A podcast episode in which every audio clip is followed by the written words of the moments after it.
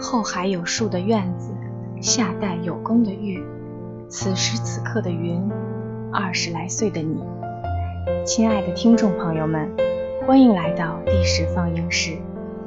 今天和大家分享的是每个人都有自己的浪漫，谈一谈那年暑假追过的春风十里不如你。一个略带矫情的文艺青年与两个女人之间的种种纠葛。每个女孩的青春里都有一个秋水，就像每个男孩的青春里。都有着一个萧红。秋水的故事不是白米粒与朱砂痣，蚊子血与明月光，他同时喜欢着两个女孩。为此，他寝食难安，在两个女孩之间周旋，享受着，却也痛苦，烦恼着。即使他的烦恼透露着人渣气质。既想做被庇佑的小鸡仔，又想做被崇拜的雄鹰。柳青说：“暗恋也算是初恋。”试想，哪一个女孩的暗恋是真正小心翼翼、简单又纯粹的呢？小红的暗恋不简单，不纯粹，她只是凭借着自己的一腔孤勇来喜欢着一个男孩。费尽心思地吸引他的注意，只要是与那个他相关的一切，他都乐此不疲。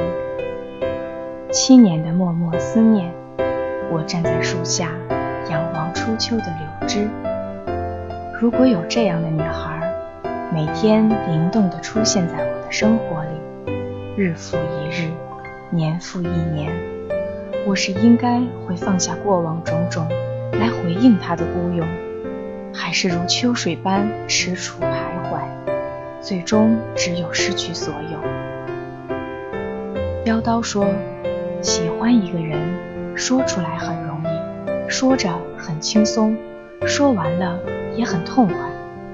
可是如果只是为了一时的痛快，那是极度不负责任的表现。所以我的责任，就是要把我自己塑造成一个绝对优秀的人。”一个真正值得被人喜欢的人，这样我才有资格去接受别人的喜欢，我也有资格对我喜欢的人说“我喜欢你”。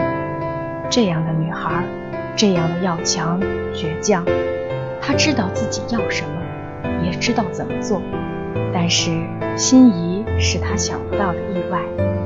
他享受这样的爱恋，享受一个人的全心相待。他不喜欢这种失控的感觉，可是却甘之如饴。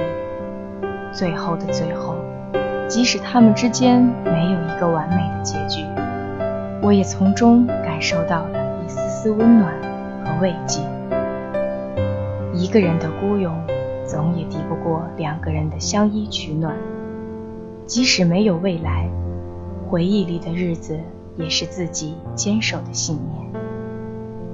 夏天真正到来之前，总有一段绵长的雨季，那是属于春天的告别仪式。告别听起来总是很忧伤，还好，迷失的人迷失了，相逢的人会再相逢。春风十里不如你。本期直播曹广浩，编辑叶灵溪，我是沙亚楠，我们下期再见。